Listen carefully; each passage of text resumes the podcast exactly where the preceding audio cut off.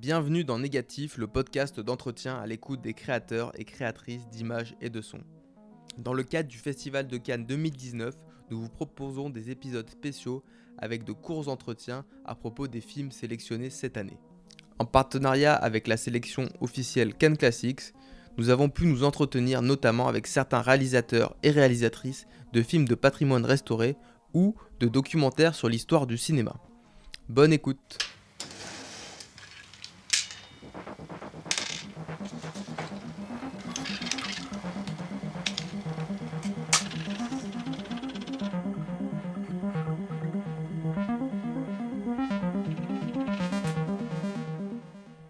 je suis Thibault Lee et bienvenue pour un nouvel entretien depuis le Festival de Cannes 2019. Aujourd'hui, nous allons parler de restauration à propos du film L'âge d'or de Louise Buñuel qui a été présenté dans la sélection Cannes Classics. Alors bonjour à vous quatre, je vais vous présenter. Hervé Pichard, vous êtes responsable des acquisitions et chef de projet des restaurations à la Cinémathèque française. Bonjour. Bonjour. Céline Ruvio, vous êtes directrice des collections de films à la Cinémathèque française. Oui, bonjour. Isabelle Der, vous êtes attachée de conservation en cinéma expérimental au musée d'art moderne euh, et Centre Pompidou. Oui, bonjour. Et enfin Alice euh, Moscoso, chargée de numérisation des collections au musée d'art moderne du Centre Pompidou. C'est ça, bonjour. Alors tout d'abord, une première question. Euh, Hervé Pichard, pourquoi restaurer un film de Buñuel en 2019 En fait, au départ, euh, la Cinémathèque a eu cette volonté de restaurer les trois premiers films euh, de Buñuel, Un chien andalou, Terre sans pain et L'âge d'or, qui, a été- projeté aujourd'hui, euh, parce que ces- trois films, finalement, annoncent la longue carrière de, de Buñuel. Et évidemment, euh, pour restaurer euh, L'âge d'or, qui n'est pas vraiment un court métrage, qui n'est pas vraiment un long métrage puisqu'il dure une heure, on s'est tourné vers les ayants droit, à savoir le Centre Pompidou, pour à la fois connaître ce qu'ils avaient fait jusqu'à maintenant en termes de restauration, et puis pour évidemment collaborer avec eux sur cette restauration numérique. Je suis Céline Rivaud. Euh, je voulais euh, tout d'abord passer la parole sans doute au Centre Pompidou. Et notamment, je pense qu'il y a une histoire assez euh, intéressante sur euh, le matériel, comment il est arrivé au Centre Pompidou. Et je pense qu'Isabelle Der peut un petit peu nous raconter ça, puisque c'est aussi lié à Buñuel lui-même quand il était encore vivant. Je suis arrivée au Centre Pompidou. Je n'ai pas eu connaissance de cette historique, mais toujours est-il que euh, le Centre Pompidou donc, a restauré le film L'âge d'or de Buñuel en 93 suite à euh, l'acquisition euh, du film original Nitrate, voilà, qui a rejoint la collection du musée du cinéma expérimental à l'époque dirigé par Jean-Michel Bourg. Et donc cette restauration s'est faite avec les éléments pour en faire une- un film 35 mm. Et donc pourquoi aujourd'hui euh, le numériser? Parce que bah, les, les techniques actuelles dans, dans le monde, de- enfin dans, le- dans la restauration euh, ont évolué depuis quelques années maintenant, euh, du, du domaine argentique au, au domaine numérique. Et, euh, et donc aussi parce que ce qui était déjà un petit peu à l'époque, je crois en 93, mais les éléments films, notamment le, négatif nitrate, euh, étaient dégradés. euh, à certains endroits et que les techniques numériques permettaient euh, de scanner, d'utiliser différents éléments. Enfin, disons qu'il y avait un avantage aussi euh, euh, d'utiliser les techniques euh, numériques euh, actuelles. Hervé Pichard. Ah, Donc ce que nous avons fait dans un premier temps, c'est que nous avons demandé à avoir accès aux éléments argentiques justement pour faire une expertise au sein des collections films de la Cinémathèque. Et là peut-être que Céline, tu peux intervenir puisque ce travail a été fait au sein de ton service. Alors oui, effectivement, dans une restauration, euh, euh, il faut tout d'abord euh, expertiser un élément. Donc il faut le dérouler, il faut regarder s'il est décomposé, c'est ce qu'évoquait Alice Moscoso un instant, et aussi euh, comprendre en fait comment il a été fait. Et on s'est rendu compte que sur l'âge d'or, et euh, ça se voit parfois sur la qualité de l'image, euh, c'est un élément qu'on appelle composite. Donc il y a le négatif original, mais il y a aussi des éléments qui ont été contre-typés, qui ont été faits à la truca. Donc on a des pertes de qualité, mais il y a aussi, mais, c'est normal, ça fait partie du jeu parce qu'il y a aussi beaucoup d'effets. Donc on fait des effets avec une, une truca qui est une tireuse optique. Euh, donc c'est un film qui a été fait aussi de briques et de broc euh, et on le voit physiquement sur le, négatif original. Et avant d'envoyer ça dans un laboratoire, il faut faire euh, ce qu'on appelle un constat d'état, c'est-à-dire dire au laboratoire voilà ce film il a beaucoup de retrait, c'est-à-dire qu'il est très déshydraté donc il peut être cassant. il faut donner des niveaux de retrait, il faut vraiment faire le travail. C'est le début du travail de la restauration, c'est voir dans quel état se trouve le matériel. Et puis euh, donner aussi des conseils euh, s'il y a des plans trop décomposés. C'est là qu'intervient aussi ce qu'on appelle des... Euh, avant, on appelait ça des rustines, mais c'est des remontages en utilisant un autre matériel. Et c'est là aussi que le matériel qui a été tiré par le Centre Pompidou dans, dans les années 90 a été très important, puisqu'ils ont fait une vraie sauvegarde déjà du négatif. Une sauvegarde, c'est différent d'une restauration, c'est on remet sur un élément de sécurité, donc une, une pellicule soit acétate, soit polyester. Euh, on, reproduit ça du nitrate vers le polyester. Et donc ces éléments-là ont servi à combler justement les, plans qui étaient très dégradés. Ça nous a permis de découvrir euh, certains plans dont on n'avait pas connaissance, qui, étaient, qui avaient été inversés, et notamment la séquence du début avec le, scorpion et la souris. donc euh, qui était, euh, enfin voilà, donc qui n'était pas dans le bon sens. Et euh, ça, a permis, voilà, de, de mieux, d'avoir plus d'informations sur ce film. Donc il y a une grande part de recherche et de documentation sur euh, l'état de la première copie? oui, voilà, enfin des éléments, oui, oui, c'est ça. De tous les éléments en fait, hein, pas, pas, que des copies, mais aussi des, des éléments intermédiaires, le marron, le, le contre-type et Qu'est-ce que c'est le, le, marron Et les copies aussi. Le marron, pour ceux qui ne sont pas familiers de, de la restauration des films. C'est un élément intermédiaire entre le négatif et le positif. Euh, le marron, oui, euh, il y a le négatif, il y a le marron, il y a le contre-type et il y a le positif. Mais à l'époque où a été tiré euh, l'âge d'or, on ne faisait pas encore ça. On faisait souvent un positif d'après le négatif original. Ce qui était dommageable justement pour le négatif, puisqu'à force de, lui, de, de faire des tirages faire des copies directement du négatif, on abîmait le, négatif original. Bon, c'est pas non plus le cas de l'âge d'or puisqu'il a été euh, interdit de projection, donc on n'a pas fait des, centaines de copies de, ce film. Je crois qu'il y en a très peu. Et donc, euh, comme ce qui a été évoqué par, euh, par Isabelle, effectivement, on avait une copie nitrate, c'est-à-dire une copie de projection d'époque qui nous a permis de voir à quoi ressemblait le film à l'époque quand il était projeté ce qui a aussi une influence sur le cadre. Donc le, négatif original, en fait, il est en 1.33, donc plein cadre. Et à l'époque, comme il n'y avait pas encore de système euh, déjà standard pour l'image euh, des, copies sonores, donc ils ont juste appliqué la, piste sonore carrément sur une partie de l'image. Donc l'image est coupée sur la, la, copie positive. Donc on a plus d'images sur le négatif que sur la copie positive. Et donc la décision euh, commune euh, avec le Centre Pompidou et la Cinémathèque française a été de, bah, reproduire ce que les gens ont vu en 1930, c'est-à-dire une copie positive avec euh, un peu d'images tronquées. Oui, parce qu'en fait, ce, type de projet est aussi intéressant parce qu'on peut se pencher sur les choix techniques euh, bah, qu'a fait Buñuel à l'époque.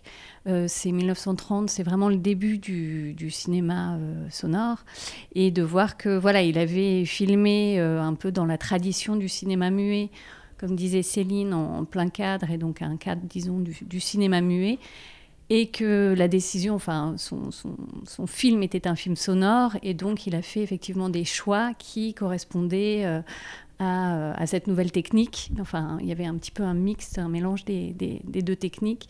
Euh, et ça, quand on se penche sur ce type de projet euh, et la, décision qui doit être prise du type de cadre pour la restauration, voilà, c'est toute cette historique aussi technique de l'œuvre sur lequel il faut se pencher et, prendre en considération. pour rentrer un peu plus dans la façon dont le film est restauré, en termes d'image, est-ce que vous gommez les, défauts et les aspérités du temps? Céline pourra peut-être mieux en parler que moi, mais non, la décision a été prise et puis c'est dans le petit texte introductif qu'on a, qu'on a aussi euh, euh, introduit euh, dans, cette version restaurée du film, c'était d'expliquer que non, justement, des, défauts qui nous semblaient, d'après le, travail de recherche qu'on a pu faire, correspondre à des défauts du tournage original ou du, de tirage qui était présent dans, disons, dans les éléments originaux du négatif original, on a pris le parti de, de, de, les laisser, de ne pas les corriger. L'idée, c'était de corriger plutôt toute trace de dégradation, de décomposition euh, euh, due à des conditions euh, de, stockage, enfin plus le passage du temps qui, n'était pas du tout, mais enfin disons tout ce qui correspondait au, film tel qu'il a été, les défauts entre guillemets, des histoires aussi de désynchronisation du son qui sont, qui sont aussi, comme on le disait, enfin c'était le début du, du cinéma sonore inhérent euh, à la production euh, de l'époque, euh, bien sûr, le parti pris a été de... Enfin, il n'y a, pas eu de, trop de discussions à ce sujet. On était tous plutôt d'accord à ce sujet. le parti pris a été effectivement de, laisser ses, défauts, entre guillemets. C'est un film en noir et blanc. Est-ce qu'il faut que vous arriviez à retrouver les niveaux de noir, de blanc, de gris de l'époque? Je vais, une nouvelle fois répondre. Bah, ça a été notre tentative, du moins. Euh, il y a plus d'informations sur un négatif que sur un positif, de toute façon. Donc, on avait. Euh, l'étalonneur avait un champ de travail beaucoup plus important que si, euh, il avait, si on avait scanné un positif. Donc, on n'est jamais aussi proche qu'une copie positive parce qu'il y a hum, déjà une génération en moins, donc on a plus de détails. Là, ce qu'on voit finalement, c'est un négatif projeté sur un DCP. Donc, on n'est pas exactement sur une vraie recréation de ce qu'était l'expérience du positif. Donc, c'est mieux que ce qui était projeté à l'époque, quelque part? Je ne dirais pas mieux, c'est différent. C'est une, modernisation qu'on ne peut pas éviter quand on scanne un négatif. Euh, mais malgré tout, euh, j'évoquais la, copie de référence tout à l'heure et Alice l'a évoqué aussi. Euh, c'est, on a quand même demandé à l'étalonneur de regarder cette copie positive, de pas juste se lancer dans des contrastes noir et blanc ou de faire un film noir d'après un film qui n'était pas un film noir à l'époque. Parce que souvent, la tendance, parfois regrettable, c'est que dans beaucoup de, restaurations modernes, on a tendance à faire les, films noir et blanc trop contrastes. Euh, parce que les gens aiment ça, ils aiment bien ce côté un petit peu euh, contraste, ça, fait un peu film noir, mais finalement, là, on a essayé de respecter au maximum les niveaux de gris du film et même la manière dont le positif avait été tiré à l'époque. Voilà. Est-ce qu'il y a des, enjeux similaires pour le son? Parce que c'est un film où il y a à la fois quelques dialogues, il y a également de la musique. Oui, alors il faut bien comprendre que c'est un film donc de 1930, hein. euh, donc c'est un des premiers films sonores avec euh, des techniques euh, très spécifiques, mais qui étaient, qui c'était les balbutiements du cinéma sonore en France. et évidemment, lorsqu'on a restauré le film, on a voulu conserver toute la fragilité de cette époque-là, en sachant que comme l'a dit Alice, il y avait des problèmes de désynchronisation, mais qui étaient complètement assumés, je pense à l'époque, mais évidemment des captures de son qui étaient des fois un peu un peu limite. Euh, et quand on a restauré le film, l'idée c'était de faire un nettoyage, mais pas du tout un remixage, et donc de, retrouver euh, le son comme on pouvait éventuellement le lire à l'époque, pas forcément comme il était projeté à l'époque, mais en tout cas comme, comme il était enregistré. Euh, et on a été assez attentif justement aussi sur, sur cet aspect-là. Euh, et je pense qu'on peut faire un, lien évident entre la façon dont on a restauré le son et la façon dont on a restauré l'image. C'est-à-dire qu'on n'est pas intervenu plus que ce qu'il fallait en gardant les défauts euh, d'époque euh, qui étaient essentiels pour rappeler d'une part la fragilité du film, mais aussi son contexte artistique et provocateur. Une question sur la conservation du film. Les, les, films ont longtemps été conservés notamment en négatif. Aujourd'hui, est-ce qu'on les conserve à la fois en argentique et en numérique? Oui, on conserve le film. Euh, on a toujours conservé depuis le début euh, en, argentique et en numérique aussi d'ailleurs, parce qu'on avait fait aussi une numérisation euh, non restaurée, enfin à partir du, de la copie argentique restaurée de l'époque. Et on, on en a fait tirer plusieurs pour les diffuser. Faudra-t-il de nouveau euh, la restaurer à l'avenir? Euh, certainement, oui, puisque les technologies évoluent sans cesse. Déjà, nous, à l'époque, on pensait déjà avoir fait une restauration argentique parce que le numérique n'existait pas. Et euh, on trouvait ça déjà formidable. Donc, et après, nous-mêmes, on a fait une numérisation avec les technologies qui existaient à cette époque-là, qui étaient beaucoup moins haute définition qu'aujourd'hui. Donc, bien sûr, ça peut évoluer dans 10 ans, 20 ans, comme toutes les restaurations. Est-ce que, à la fois la Cinémathèque et au Centre Pompidou, vous travaillez à la valorisation de ce film dans les prochains mois? Oui, l'idée, évidemment, euh, euh, d'ailleurs dans une démarche de restaurer un film, c'est aussi de le faire revivre. Euh, et donc il y a cette idée, évidemment, de pouvoir montrer le film, d'une part dans les festivals, dans nos institutions respectives, donc dans les murs de la Cinémathèque française et au Centre Pompidou, et puis évidemment à l'étranger.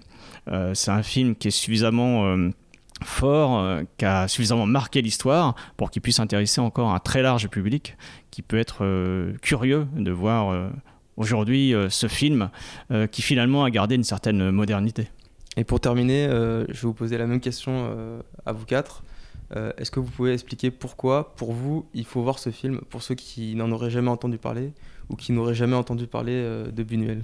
Bah, Moi, c'est un souvenir d'adolescence. J'ai vu ce film au lycée après avoir vu Un chien andalou. C'est un film qui m'a marqué euh, à vie, tout comme Le chien andalou. Je trouve que c'est un film euh, punk, provocateur et qui fait toujours autant d'effets euh, à l'heure actuelle. Et c'est ce qu'a dit Frédéric Bonneau en introduction. C'est aussi une magnifique figure de l'amour fou. Hein. Et quand je pense à l'amour fou, je pense à ce film. oui, moi, je, trouve que ce film est, très audacieux pour en 1930. C'était incroyable de, de, de, faire ce film. Et euh, je trouve que Buñuel a eu beaucoup de, de courage et d'audace pour euh, sortir euh, ce film au public, même s'il a été évidemment rejeté, censuré, mais il a eu raison de le faire. Parce qu'il nous parle encore aujourd'hui. Voilà, c'est ça. Oui, j'allais le dire. Il a, enfin, cette audace justement, ce film n'a pas été vu pendant 50 ans, c'est ça, de 1930 à sa sortie.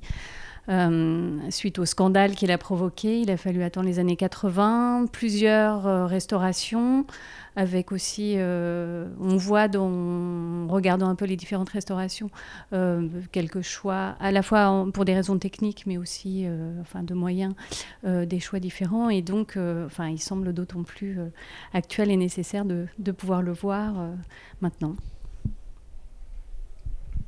Bon, évidemment, je vous rejoins. Je pourrais peut-être juste euh, rajouter euh, le fait que ce film-là, finalement, annonce euh, tout le cinéma de Buñuel.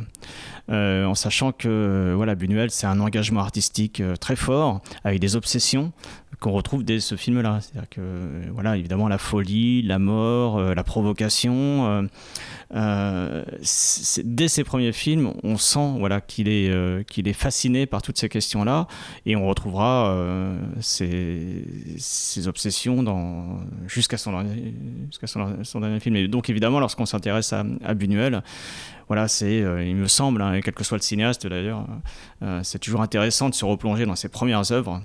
Euh, qui sont évidemment imprégnés aussi de, euh, d'une époque surréaliste, euh, d'une écriture automatique, qui, qui l'aidera toute sa carrière. Eh ben, merci beaucoup à vous quatre, Hervé Pichard, Céline Ruvio, Isabelle Der et Alice Moscoso, d'avoir participé à cet entretien à propos de la restauration du film L'âge d'or de Luce Buñuel. Merci. Et on se retrouve bientôt pour un nouvel épisode, un nouvel entretien à propos du Festival de Cannes et de Cannes Classics. Merci.